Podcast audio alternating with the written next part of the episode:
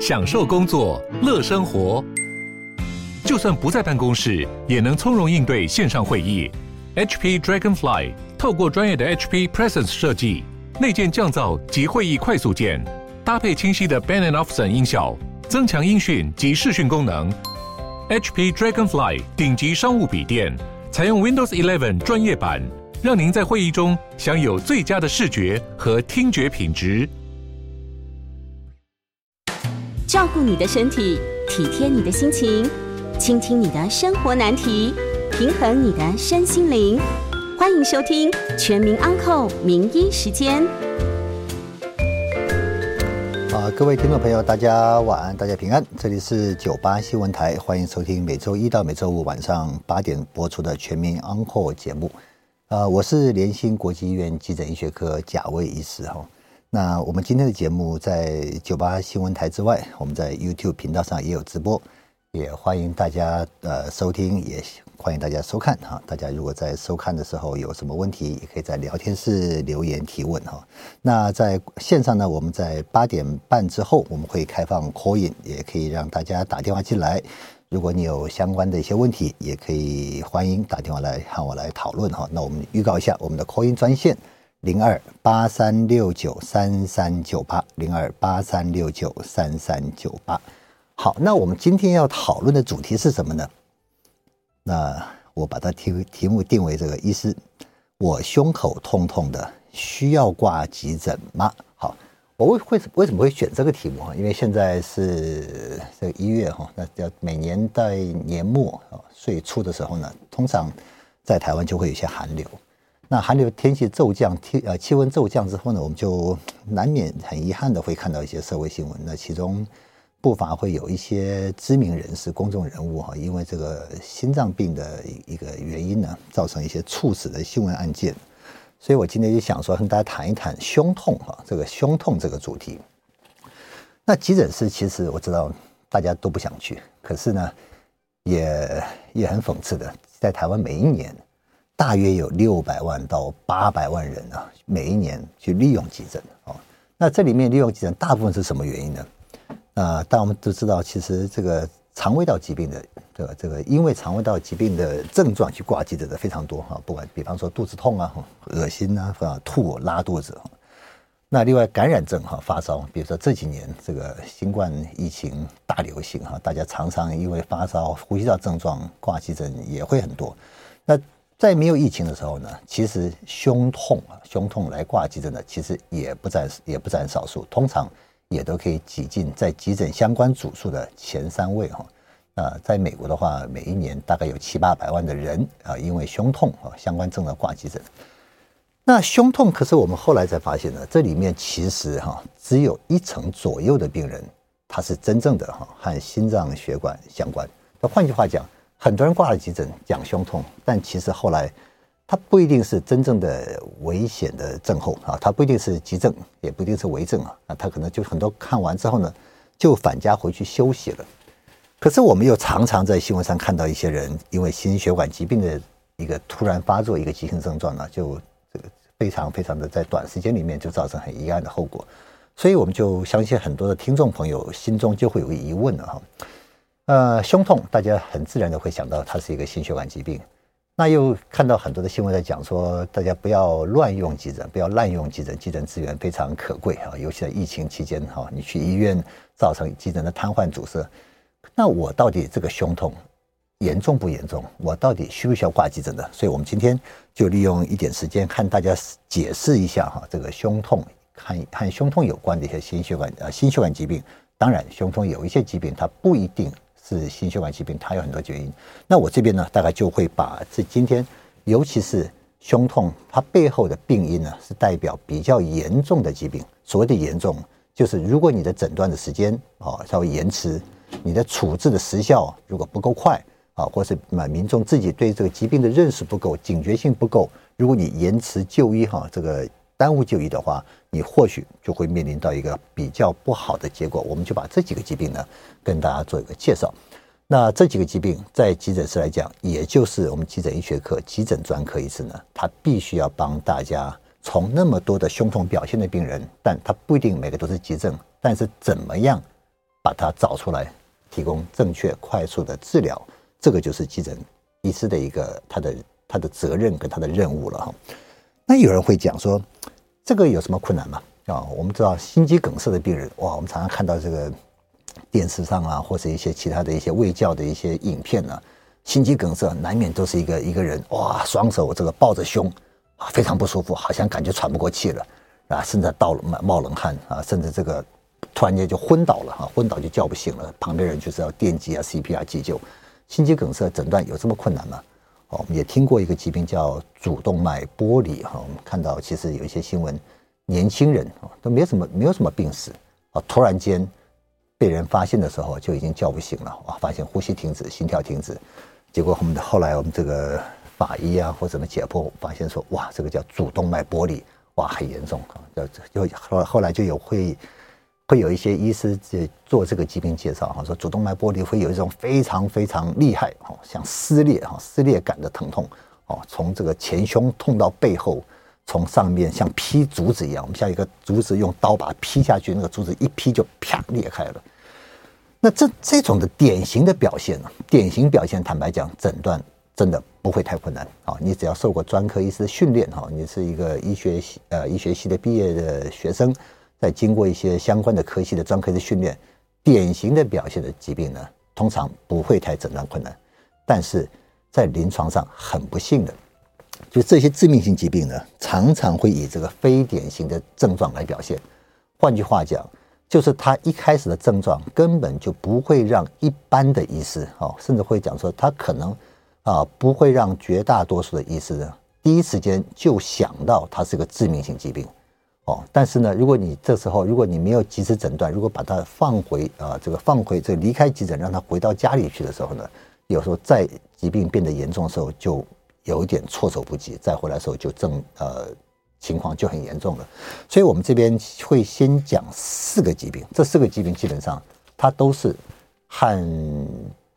生命有关的哈，一旦一旦发生的话，他如果没有及时治疗，他的后果是很不堪设想的。那第一个呢，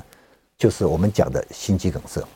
那大家听过心肌梗塞，也听过心绞痛。那这种这种心脏缺氧性的疾病啊，我们泛称叫冠心症啊，急性冠状动脉疾病，简称冠心症。那大家俗称的心肌梗塞，就是这一类的哈，心肌梗塞。那心肌梗塞通常这些病人呢，他都会有一些比较明确的一些危险因子，那大家最常知道的三高，哦，高血压、高血脂、高血糖，哦，那除了三高之外呢，肥胖，哦，肥胖也是一个非常这个有意义的危险因子。那另外呢，还有一项就是我们一直强调，而且它是唯一可控的危险因子，叫做抽烟，哦，因为我们知道三高。部分是和你的基因代谢有关的，就是你再怎么样做生活习惯的调整，但是如果你本身有家族遗传性的一些这个代谢异常的话，你必须有时候呢，还是要靠一些药物的药物的控制协助，才可以把这个代谢控制得好。那肥胖当然有些人也有一些肥胖基因哈，纵使你的热量摄取或许不是那么多，你也在做运动，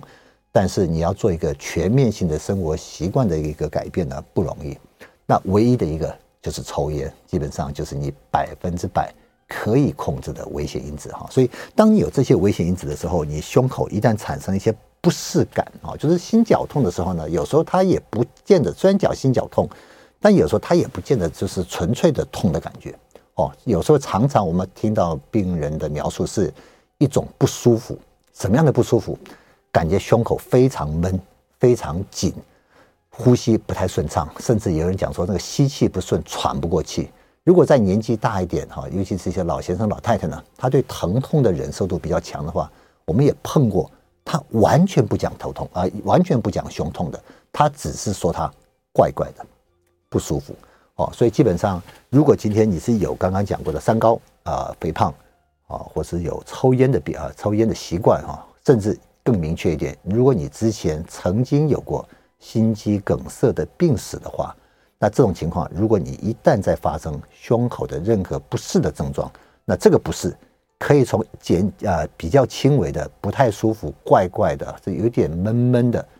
到比较明显严重的、厉害的疼痛，甚至疼痛到盗汗哦，感觉快要晕厥。那这种情况的话，你就必须要立即到急诊室就医啊。尤其是这边再提醒一下，有这些风险因子的，尤其是你之前曾经有心肌梗塞的病史的话，当你有任何的胸口的不舒服症状，你大概就必须要看医生了哈。那第二个，我们在讲说是所谓的主动脉剥离的状况。那主动脉剥离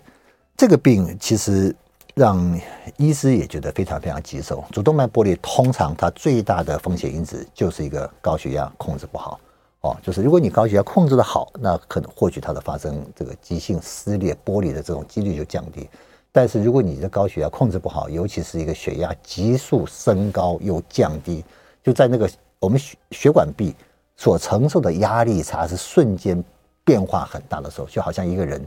跳到的冬天跳到热水又跳到冷水，反复反复跳，让你的血管一直承受着一个一个剧烈的环境变化。所以，同样的，如果压力差太大的话，它就比较容易有这种血管壁的受伤，然后这个压力会让你的血管内壁和我们的肌肉层跟我们的外层之间呢产生一个一个像灌注的压力，把我们的血管壁给它撑开。这个我们叫主动脉剥离。那同样的，典型的主动脉剥离诊断不困难。我们刚刚讲过，从前胸痛到后背，那个疼痛感像一个撕裂哈，整个这个非常从来没有过疼痛，这种我们就叫典型的表现。那这个诊断不困难。但是在临床上，我们碰过太多的非典型，比方说，它痛一下就过去了。照理来说，主动脉剥离一旦它剥离之后，这个疼痛基本上是持续的，而且是越来越疼痛的。但是有一些就是剥离，只是一个开始一个小段的剥离之后呢，它暂时停住了，它没有持续的往下剥离。那像这种的，它或许就是一个很厉害的疼痛，痛完之后瞬间可能让你就觉得缓解了。像这种诊断基本上就比较困难哦，甚至有一些在痛的那瞬呃瞬间一刹那呢，它产生了一个晕厥，就是他昏过去，昏过去又醒过来了，醒过来之后呢。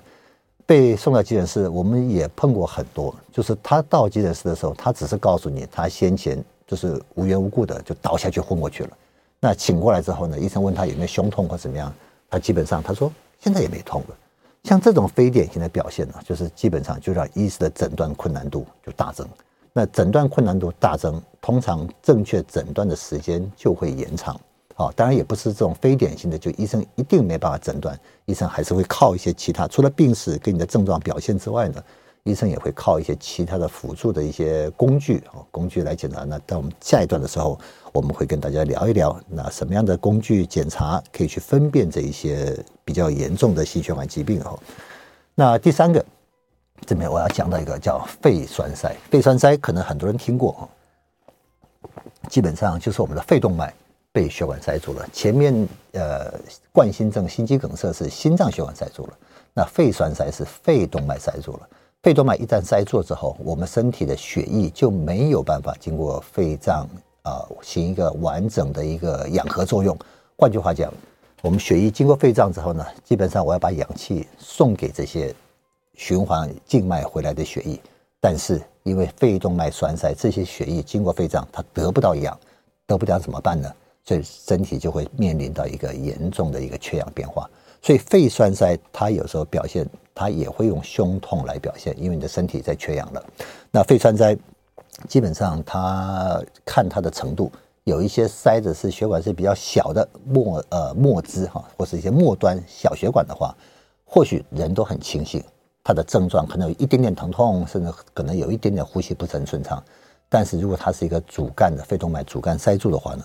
他有可能瞬间就昏倒了，就是我们的晕厥，晕厥完之后，甚至有时候呢，这个完全就醒不过来了。所以大的肺栓塞也是非常危险的哈。那除了这几个，这个主动脉的剥离，哦，心脏血管的塞住叫心肌梗塞，肺动脉的塞住叫肺栓塞，这几个之外呢，那另外还有几个哈，我们叫比方说这个心肌炎啊，我们都听过心肌炎在。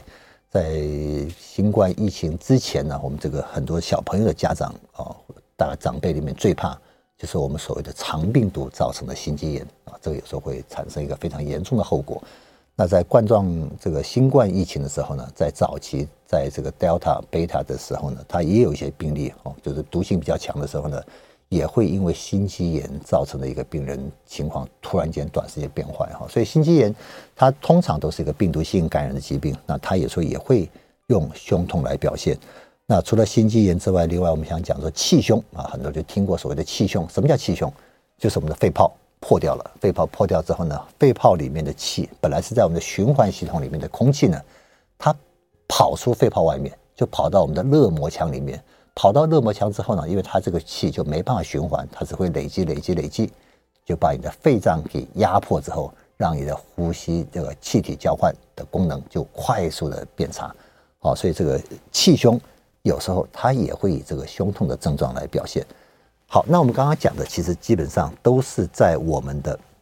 胸腔里面，所大家看到的器官啊，要不就肺部，要不就心脏血管。但是我们知道，人体之所以奥妙啊，它有时候常常我们神经网络，神经网络是一个呃神经的走向，神经的支配，它是个网络支配，所以常常其实你明明就是心脏出问题了，但它表现的确实在你的腹痛。啊，所以我们也常常也碰到一些心肌梗塞的病人，他是以上腹痛，觉得胃不舒服，感觉胃诌诌啊，胃胀胀啊，是这种来表现的。那同样的，消化系的疾病有时候也会用胸痛来表现。那这里面最常见的就是大家非常熟悉的我们所谓的胃食道逆流啊。所以当胃食道逆流的时候，因为胃食道逆流，它的胃酸跑到了我们的食道。食道就在我们的这个胸腔里面哈，所以当你食道被这个胃酸所灼伤，产生一些厉害的发炎反应的时候呢，你的表现也会胸痛。哦，那除了这几个之外，那当然还有很多其他的，包括什么这个撞伤啦、肌肉发炎啊、肋骨发炎啊、筋膜发炎哈，就是比较表浅层的骨骼肌肉系统的一些病症发炎呢，也会有胸痛。所以我们今天在第一段的时间呢，我们先把这个胸痛的呃可能常见的病因呢。先跟大家再说明一下，那等一下我们先休息一下，我们进广告之后呢，我们再继续聊我们这些病因后面大家必须要注意的事情。好，欢迎回到九八新闻台全民安扣节目，我是联兴国际医院急诊医学科贾维医师。那我们的节目同时在九八新闻台的 YouTube 频道也有直播，也欢迎大家哈，这个在聊天室里面提问哈。那接下来，等一下，我们在八点半之后呢，我们也会开放这个 call in 哈，有大家如果有什么问题，也欢迎打电话进来，好，我们来一起讨论哈。那我们再讲一下我们的 call in 专线：零二八三六九三三九八，零二八三六九三三九八。OK，刚刚我们在前一段呢，有跟大家稍微提到了一些哈，就是真正的比较紧急的一些这个胸痛，以胸痛来表现的疾病，包括心肌梗塞哈，我们冠心症。肺动脉栓塞啊，另外一个就是我们说的主动脉剥离哈。那刚刚也提到一些，比方说是什么气胸啊，哈，或者叫心肌炎哈，甚甚至有一些消化系统的一些疾病，但是它是以胸痛来表现的。好，那这个大家就会想说，那我到底的胸痛啊是什么状况哈？我到底这个胸痛需不需要看医生哈？那我这边必须要跟大家做一个提醒。如果你本身是有所谓的风险因子，就是你所谓的你是风险病患，那你如果你是风险病患的话，你如果产生了一个胸口包括呼吸的一些相关症状的话，我们大概还是会建议你，你不要太担心哈，也不要因为说哦很多很多这个节目啊或者很多媒体啊一直呼吁大家不要滥用急诊的哈。如果你是有很多风危险因子的，刚刚讲三高控制不好啦，或是你有这个肥胖、抽烟呢？啊，或是你最近压力特别大了哈，甚至比方说更重要的，你已经有过有过肺栓塞，有过心肌梗塞，已经是这个心绞痛，虽然不是很严重，但心绞痛发作的频率其实基本上都还算频繁。你是风险病患，如果你有这种相关症状，不管是痛很痛很痛，通常你不会忍，大概你就会直接挂急诊了。那如果你觉得这个痛不是很痛，但是它会让你觉得不舒服，尤其这个不舒服是一种压迫感。紧啊，紧绷感，呼吸不顺畅的感觉。如果是这种情况，你是风险病人的话，我们还是会建议你直接挂急诊。这个大家不要太不要太不要太客气了哈。但如果你是一个年轻人哈，你并没有这种所谓的任何的风险因子，你突然间感到一个胸痛，好，那我会给大家几个建议。第一个，如果你的胸这个症状的出现，它是一个非常急性的啊，急性什么叫急性的？就是在一天之内的。就会让你这个，就让你觉得，不管是工作、生活、睡眠，或者其他的一些日常的生活的一个习惯跟动作，都会受到干扰的话，这种急性的症状出现，我们也会建议你来挂急诊看医生，因为并不是讲说年纪轻啊，年纪轻他就一定啊，他就一定不可能是心血管疾病。我们这个刚刚也跟这个几位线上的一些朋友在谈到，就是说有人在问说，那我有可能心脏血管变得很细，那这个先天心脏血管变得很细，有没有可能容易造成心肌梗塞？没有错，很多的疾病，心血管疾病，它是后天的一些生活习惯、饮食习惯跟你的健康的状况造成的。但是如果你的先天的条件，如果真的像你的血管变得比较细，或是有一些人在做身体检查的时候呢，就发现你有一些所谓的这个我们所结缔组织疾病，比方说大家都知道这个我们说的这个麻烦麻烦 syndrome，我们在台湾很多人戏称它叫麻烦症候群。那这个就是结缔组织，它本身的本身就比正常人来的弱化，它结缔组织比较没有力，所以它就比较容易哦产生刚刚讲的主动脉剥离这种疾病。那如果你的心血管疾病，呃，心血管比较细，或者它的走向它是比较锐角走向，它不是一个很平滑平平顺走向，像这种情况，它甚至在某些状况，你的血管稍微阻硬化阻塞一点点，或是它因为某一些状况产生一些痉挛的话。你就有可能会产生一些症状，所以如果是年轻人，你如果你知道你身体一些状况，它是一个急性症状，我们也大概也都会建议你来看看急诊的哈。那如果你的症状是很轻微，又没有很多的风险因子的话，那或许你如果有家庭医师，你可以征询家庭医师的一些这个意见哈，甚至你可以看个家医科啊，或者挂门诊看，如果有医师评估，如果真的有问题，他也会帮你透过转诊。把你转到急诊来，就再让你去接受一些这个立即的一些评估跟检查哈。好，那接下来我就跟大家谈一谈，就说，那胸痛医师你讲了那么多原因呢，到底我的胸痛是什么原因？那基本上这个就牵扯到很多专业上的判断了。哦，大概很难告诉你说什么样的痛哦就是什么病。基本上很多的症状它是是一个共同症状，它的鉴别性不高。那鉴别性不高，那医师怎么诊断呢？所以医师就必须要借助一些病史的询问，跟你的身体的检查。那病史询问、身体检查之后呢，医生会安排很多所谓的辅助检查。那辅助检查就包含抽血，所以大家常常会到急诊室呢，医生就帮你抽血哦。那另外一个是分辨一些心血管疾病呢，那个心电图它是很有用的。心电图它当然无法去诊断所有的疾病。但是心肌梗塞，尤其是这种最抢时间、最抢时效的这种急性心肌梗塞呢，它心电图的诊断率其实不差。所以，我们常常，如果你是胸痛，如果你是一个风险病人，你常常在检伤护理人员问你没到几句的时候呢，医生都没有看啊，还没有看到你，你可能就被带到一个小房间，先做心电图。为什么？因为心电图对心肌梗塞的这个侦测率，它是效果是不错的。当你心电图没有异常，那医生会帮你安排做身体这个抽血检查。但是如果医师还是无法排除其他的急症，比方说这个肺动脉栓塞，这个这个主动脉剥离，那如果这种情况的话，医生就会安排你做影像检查或是超音波检查啊。比方说心肌发炎，你会不会心肌发炎之后呢，你的心包膜里面开始积点水了呢？积点水之后，让你的心脏的跳动的受到影响呢？像这种超音波检查，就它的这个鉴别度就很高。那如果你真的是超音波检查，心脏动的也还好，但是我们 X 光片看到你的这个纵隔腔有一些变化啊，或是你的医生做了很多检查，但是都无法解释你的一个一个临床表现的话，我们或许就会安排做电脑断层检查。所以电脑断层常常是我们在在做心脏这个以胸痛来做鉴别诊断那几个重要疾病、严重疾病的一个鉴别上面，如果其他的抽血、X 光片、心电图。超音波如果都无法去辨别的话，那后面就是要做电脑断层检查。那这边也提醒观众朋友、听众朋友哈，就是也不要说到了医院之后，医生帮你做心电图、抽血，医生说检查到报告都正常，你就要求做电脑断层。那个我们是针对风险病患啊，风险病。如果医师真的认为，比方说你有肺栓塞的风险，什么叫肺栓塞风险？比方说医生发现你的双下肢异常的肿胀。啊，肿胀而且紧绷会疼痛，或是你告诉医师说你曾经有过我们所谓的腿部的静脉栓塞的病史，那像这个就对肺栓塞就是一个严重的一个风险因子。像这种情况，医生就会帮你做。所以大概你把你的症状它是怎么发生的，它的疼痛是多久，然后它疼痛是很快的就来，还是逐步慢慢慢慢来的这种的话，你从你的这个症状的表现、你的身体健康状况、你的风险因子、你的过往病史。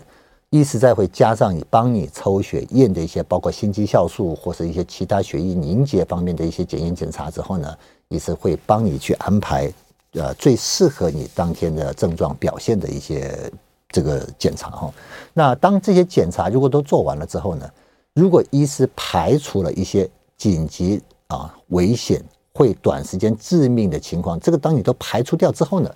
那在急诊室。有时候一些检查，比方说你会不会是胃食道逆流造成的胸痛，有可能，但是胃食道逆流它不会致命，所以像这种情况，医师排除了一些致命性的疾病疾病之后呢，医生可能就会建议你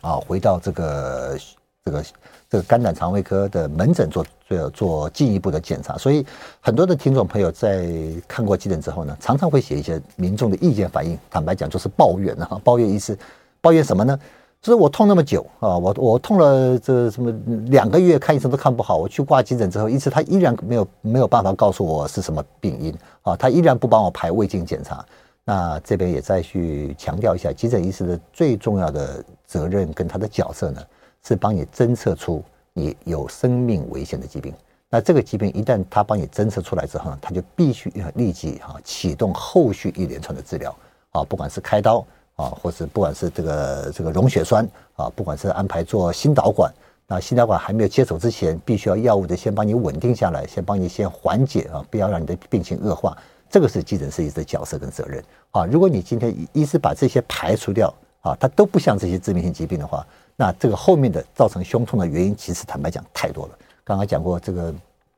这个胃食道逆流也会嘛哈，那另外一些什么神经痛会不会？当然也有可能会嘛哈。有没有可能因为一些压力，我们所谓的心因性疼痛，就是很多人他因为压力之后呢，他常常会感觉胸口闷、呼吸喘不舒服。那看了很多医师，心电图、抽血一直做啊，但检查都很正常。那像这种，当你排除很多，当我们的生理性的疾病一项一项被排除，你还是会有很明显的症状的时候，有一部分其实是心因性的，比方说。恐慌症、焦虑症，像这种心因性疾病呢，也常常会以这个心肺的症状来表现。所以这个我们就跟医师好好的做症状的描述啊，让医师帮你安排一些检查之后呢，如果不紧急的，我们就会推荐啊，告诉你说建议你到哪一些专科的门诊，比如说身心科啊、肠胃科啊，甚至有些皮肤科，比如说我们所谓的蛇缠腰啊，蛇缠腰就是我们所谓带状疱疹，带状疱疹它有时候呢。一开始的时候，你会神经痛就先出现，但是皮肤上的疹子、这个水泡呢，或许还没有出现。像所以，医师如果认为你的这个疼痛这么厉害疼痛，但是又不像是心肺或内脏的，比较像神经痛的，医师可能就会告诉你说，你回去注意一下。如果皮肤有变化，你就回来看皮肤科。如果你发现小水泡慢慢跑出来，它是那个痛，就是一种带状疱疹的一个神经痛，它也会很痛的啊，它也会很痛的。那另外。有几个状况，我现必须也跟大家再提醒一下哈。气胸大家听过，那气胸我们在临床上啊，就碰过好几个，就是它的病因其实是非常的、非常的让我们意想不到的哈。就比方说，这个有一些人是在那个一来之后，就是觉得胸口呼吸不舒服，一次 X 光片一照呢，就发现气胸。那为什么气胸呢？当然我们一开始都认为它有可能是所谓的自发性气胸，的确有一些人肺泡会在你。这个胸腔压力很大的时候，肺泡压力很大，比方说厉害的咳嗽，好咳嗽咳得很厉害，比如说气喘啊，气喘急性发作，发作很频繁之后，你的肺泡压力变大，它有时候小肺泡会撑破。但是如果你有做一些胸部的一些外部处理，什么叫外部处理？比方说推拿、踩背啊，踩背哈，好，或是有时候你去针灸，那像这种如果有时候这个这个深度没有拿捏好的话。它也会造成一个小的穿刺伤之后呢，就会造成的气体慢慢、慢慢、慢慢的渗漏。那这个也发生过气胸的状况了。所以这几个状况跟大家讲一下。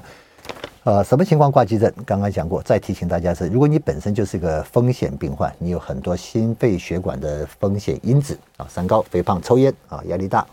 既往的病史，有这种情况，不管你的症状是多么的，你认为他还好，再看看，我们都不建议。因为的确有很多老人家非常会忍哦，老人家到急诊室来被家属带来呢，有时候主诉哪里不舒服，他只是说吃不下啊，胃口不好，精神不好，但是我们心电图一做起来就心肌梗塞啊，所以风险因子的病症特别小心。年轻人，如果你是急性症状，那如果真的一天之内经过一些简单的处理，看过一些基层医师，如果还没有效，化急诊，这个就不要犹豫了。好，那我们这个第二段呢，我们就把一些这些疾病的综合表现给医师在到急诊室怎么样去帮你诊断啊，你自己必须要注意哪些事情呢？跟大家做了一个说明。好，那我们现在休息一下，等一下回来之后呢，我们就开放我们的 call in 来和大家一起聊一聊，你有什么在临床上碰到的问题。好，欢迎回到 News 九八新闻台全民安扣节目，我是联兴国际医院急诊专科医师贾维医师哈。接下来我们就要开始接听观众朋友的 call in 电话啊，林先生啊，林先生啊，平安，让您久等了。哎，呃，贾副院长您好。嗨，林先生你好，你好，是。我想请教的问题是说，在您过去这个急诊的诊治经验里面哈，是这个有糖尿病的患者啊，是他的这个疼痛感的反射。是，是不是会变得比较钝？哈，这第，所以我的问题就是说，他会不会就是说，哎，糖尿病的患者发生了我们不管是胸痛或者是腹痛，他以非典型症状呈现出来的机会，会比别人没有糖尿病的人来的高？哈，是啊，然后我要借由我这通 call in 电话的机会，哈，是，我要跟全体的这个听众还有我们贾卫医师。分享一个事情，就是说，其实我觉得我们急诊室哈，是。应该可以做一个大型的 LED 的板子，然后在上面写着“您的等待是一个重症或急症病患活命的机会”啊，因为有些时候呢，急诊医师跟护理师啊都很忙碌，尤其在过年的时候，大家都在过年，结果他们都还在值班诊治这些病患哈，所以说如果让我们的这个听众呢，跟我们国人了解到急诊医师的辛苦跟辛劳，这是非常重要的一件事情。是，那今天借由这个机会，感谢小薇医师上我们的节目。我们非常谢谢林先生啊，林先生首先提到一个，因为急诊是的确有时候是尤其大型的医院哦，急诊是非常拥塞，拥塞了之后，每个人都会觉得自己急，因为通常都是不舒服挂急诊，所以。其实我们也非常感谢我们的卫福部和很多的一些管道的。我们以前的确这种争执太多了。挂急诊的时候为什么等这么久？怎么等这么久还叫急诊吗？哈，就是和就我们护理同仁医师呢，除了看病人、处置病人，还要去安抚一些，其实能够在在抱怨的很多都是不急的。所以现在因为透过很多检伤分类概念的宣导，所以。我们通常，我们的检伤护理师告诉你说：“哎，先生，您是第几级？”然后我们透过一些海报呢，就告诉你第几级的情况是怎么怎么样，你可能会有多久的一个等候时间。不过非常感谢林先生的建议哈，就是说如果我们医院可以在急诊室对这种检伤分类的概念宣导，透过另外一些更清楚 LED 啊这种的提醒更好。好，感谢林先生。那林先生刚刚提到前面回到他的问题哈，他提到是一个非常重要的问题。糖尿病的病人，因为时间拖久之后，我们都知道糖尿病会有很多的所谓的末梢神经病变。那神经病变的确会让很多疼痛感它的敏感度会降低，这个的确没有错。所以在临床上，我们碰到有三个族群，其实它的症状表现不明显，就是让医师常常在诊断的时间会呃介意被延迟哈。第一个，老年人，我刚刚讲过嘛，阿公阿嬷的疼痛忍受度通常比较好，甚至不讲痛，他只是说我不舒服。哦，当先生让的无力，无爱讲物件，爱休困。哦，这种诊断后来被变成心肌梗塞的，真的不在少数。第一个是老年人，第二个是有糖尿病的病人，就像林先生提的，因为他有末梢的神经病变之后呢，他本身对疼痛的敏感度就不好了。第三个，女性，哦，这个可能女性真的对疼痛的对疼痛的这个忍受度比较强。可是大家想想看。年纪大的女性又有糖尿病，这三个条件同时成立的机会大不大？其实很大，其实很大。所以在临床上，我们碰到如果是年纪大的女性的有糖尿病的病人，她的症状只要是模糊的，只要是不具体的，哦，只要是一般的，这个让我们，尤其是年纪大有糖尿病，就是还有她有糖尿病，常常会有一些其他的什么高血脂、高血压，哦，以前甚至有过心血管疾病，目前已经在吃药了。所以像这种的病人，我们常常就会在你不管你是以什么样的一个主诉，外伤不算的哈，你不管你比如说你是头晕啊，哈，吃不下，精神不好，没胃口，不管什么样的主诉，我们医师通常都会做心电图和心肌酵素的检测。所以家属可能有些觉得不明白，说为什么他只是吃不下饭，医生你做什么心电图？你这不是这个这个这个好像是乱枪打鸟？其实不是，这他必他也是有他的一些学术的理论基础的，因为。它的表现的确是不典型中的不典型。好，接下来我们接听钟小姐的电话。钟小姐你好，不好意思久等了。哎，不会，你好，你好是，你好你好。哎，我是想说问一下，说你刚讲那个心肌梗塞，是，他就是因为我常常会，我有心律不整，但是是，是不想不确定是哪一种，嗯，因为都抓不到。是，对，然后就是会常常。呃，心跳，然后就一好像那个心突然突然跳很快很快很急，嗯，然后胀胀的，是，然后我就要用咳嗽。哦，OK，好，我知道，然后。把它好像好像把它打通一样，嗯，我不晓得咳了几声以后就，就好一点，哎，对，就好一点，哈，是，但是就会被酸，后后背就会酸下去，就酸了一下这样子。钟小姐，我请问一下哈，您有看过心脏科医师吗？有，你有做过二十四小时的连续心电图监测吗？有，这个也做过二十四小时心电图监测，医师也说并没有发现什么异状，是不是？他是看，他是说有一点点，可是他没有讲得很清楚，因为那不是心脏科。哦，这样子哈，OK，那个庄姐，我先我先回答您的问题哈。像你的状况，其实如果如果我猜测的没有错的话，它很可能是一种我们所谓的阵发性的心律不整哦。在在临床上，它有好几种的状态，最常见的我们叫 PSVT，这个叫阵发性心室上心搏过速，所以这个名字很长。这种心律不整，它的症状表现就很可能会像你这样子，就是我本来好好的，但是。突然间很快速的心脏突然间跳得好快，心跳感觉要蹦出来了，嘣嘣嘣嘣嘣嘣嘣，有时候量起来心跳会到一百五以上，它是突然出现的。但是你刚刚讲说，我做几个动作，这几个动作呢，让我们的副交感神经会增强。比方说，我用咳嗽，我用憋气，啊，我用蹲的憋气，甚至我把脸泡在冷水里面。像这几个动作会让我们让我们的这个副交感的神经会增强之后呢，有时候就把这个心跳又把它压下来了。像这种的突然出现，经过某一些动作，它会解除减轻，甚至它有时候自然这自己又不见了。像这种发作的话，它很可能就是我们所谓的阵发性心律不整。那阵发性心律不整的话，你可以做心电图，或是你如果正在症状还没有解除、正在发作的时候去看医生呢。你如果真的是像我讲这样的心电图一做，基本上诊断就确立了。但是因为他有时候他发作的时间会不一定，有可能几秒钟，也可能几分钟，也可能几十分钟。所以有时候你去看医师的时候呢，那个感觉可能还在，但是诶，医生一做说还好啊，没有什么特别的。那这种大概就要做所谓连续的心电图监测，那这个要看心脏科。所以我们做二十四小时心电图监测呢，我们基本上会建议你看心脏的心脏内科的专科医师。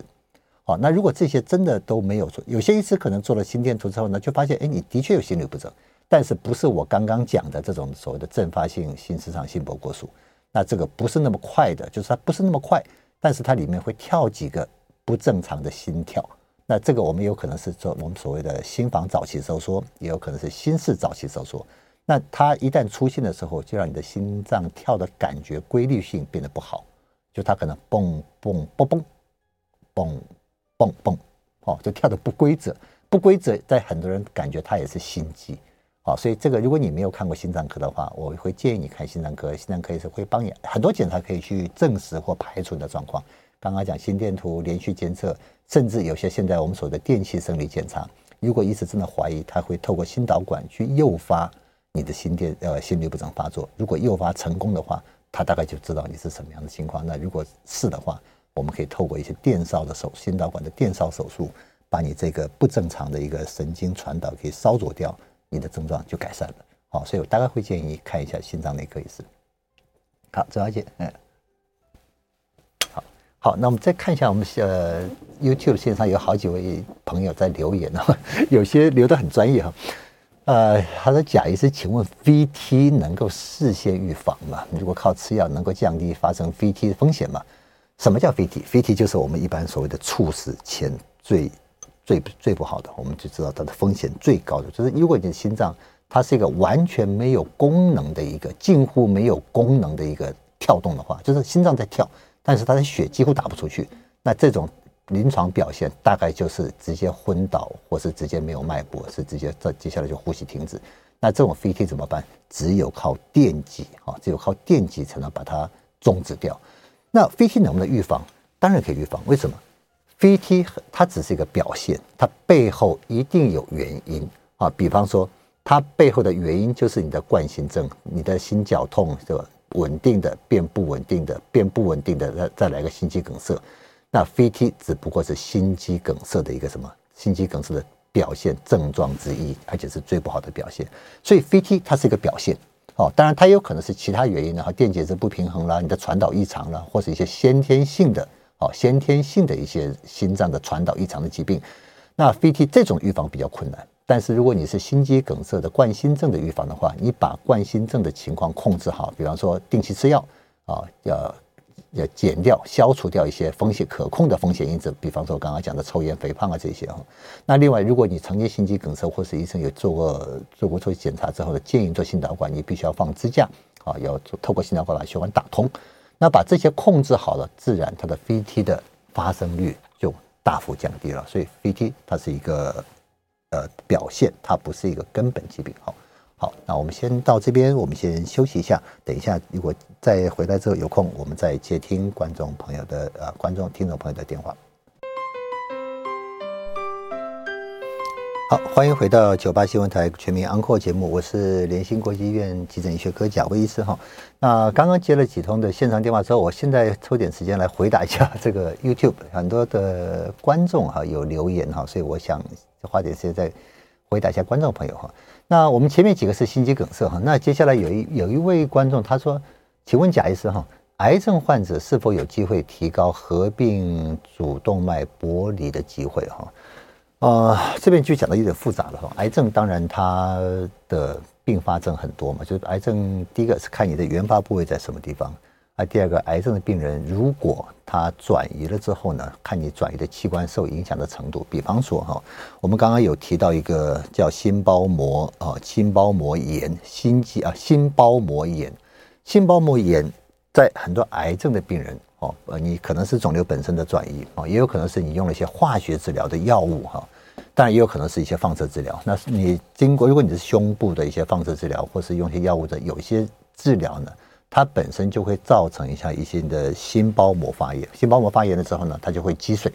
那积水，这水积多了之后呢，它有时候就会把这个水呢，就压迫到你的心脏正常的跳动。当你压迫到某个程度之后呢，心脏就是它已经被压到之后，血没办法回冲进去了。这个就是一个严重并发症，这个我们叫心包膜填塞哦，心包膜填塞很多原因会，最常见心包膜填塞其实是外伤哦，胸部的撞击外伤。或者胸部的穿刺伤出血直接灌进去之后呢，造成一个急性的心包膜填塞，那这个死亡率很高。那在慢性病的话，癌症哦，在心脏的血管表现里面来讲，它其实心包膜填塞是有可能癌症引起的心包膜填塞。那癌症会不会造成主动脉剥离？哈，主动脉剥离的原因产因里面啊，因为癌症我不敢讲说完全不会，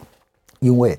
当你的。纵隔腔里面的一些淋巴结哈，淋巴结哈，或者经过一些其他的呃，经过一些其他的一些癌症相关的治疗之后呢，难免会有一些纵隔腔一些发炎之后纤维化的情况。那这种情况，呃，癌症直接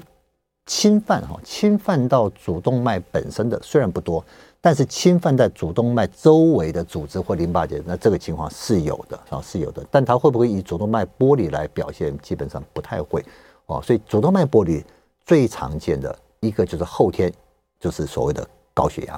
一个就是先天，先天是什么呢？就刚刚讲到所谓的这个这个马芬症候群，就是 Marfan syndrome 类的啊，不是只有 Marfan syndrome 哈，就是 Marfan syndrome 类的我们的结缔组织的先天疾病。那结缔组织疾病呢，那这些会让我们的身体的一些血管壁变得比较比正常薄弱。哦，所以像这种的，常常在一个比较轻的啊，比较轻的一些外伤的情况下呢，它就会产生一些主动脉的受损。哦，所以如果是主动脉剥离的话，这个还是以高血压控制的不好啊为最主要的原因的哈。好，那么接下来我们再看一下一些观众朋友的一些问题哈。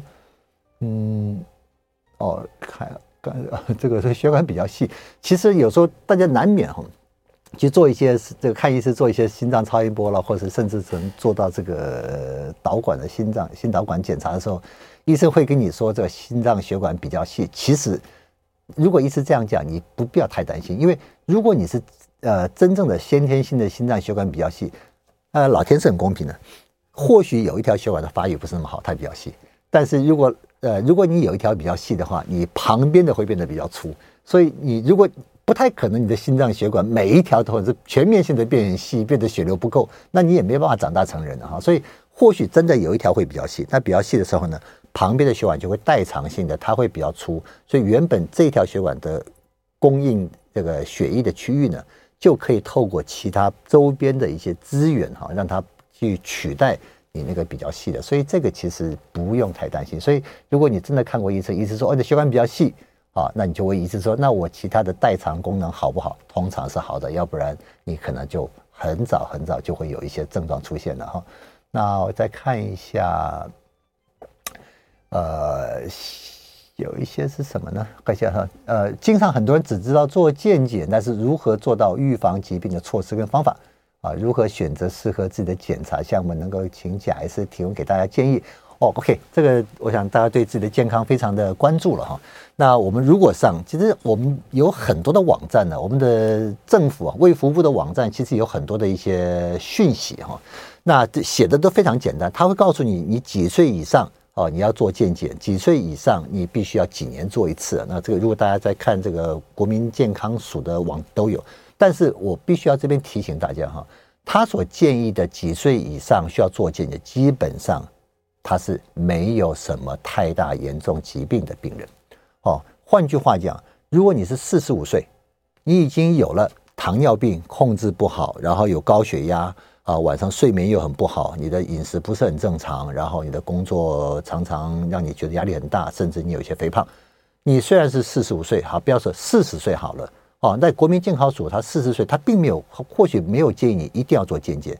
但是如果你本身有很多的健康的风险因子的话，你其实做健检对你是有好处的。但是你要做什么样的健检，就要要做什么样的健检，你要检要健检的这个套餐的项目要包含哪一些项目？哎，不是随便选的哈，也不是越贵的越好，越多项目的越好。基本上你就要和健检的这个医院跟医生呢，和你来讨论，请他帮你设计一个对你最有效益的健检。换句话讲，根据你的风险因子，比方说。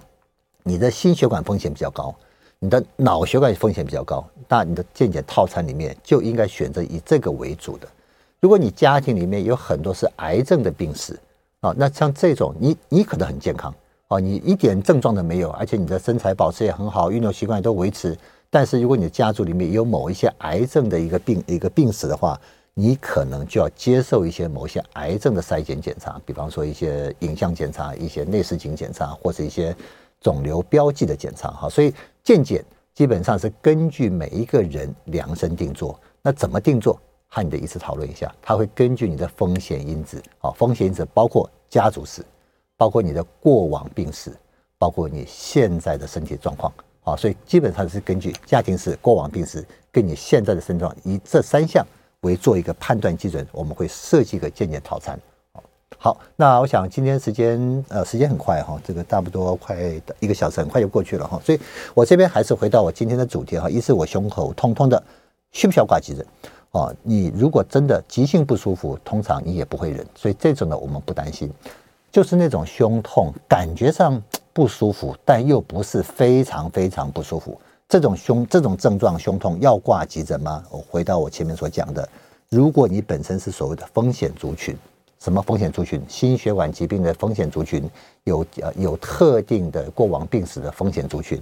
当你发现胸口不管是痛还是闷，还是这个呼吸有点不太顺畅，甚至你讲怪怪的不舒服都可以，你风险族群不要延迟，因为心血管在胸痛的病人里面的确有一些是时间非常非常敏感的时间啊，我们就所谓的黄金时间，黄金时间就是针对某一些心血管疾病，尤其是像心肌梗塞。主动脉剥离、肺栓塞，像这一类的，必须早点看。如果正确诊断、及时治疗，它的后果、它的效果是比延迟诊断、延迟就医来的好太多。好，在这边做最后的提醒。那也快到新年，也祝各位听众朋友、观众朋友啊，新年快乐！啊，在过年的时候呢，也不要忘记自己身体的健康照护。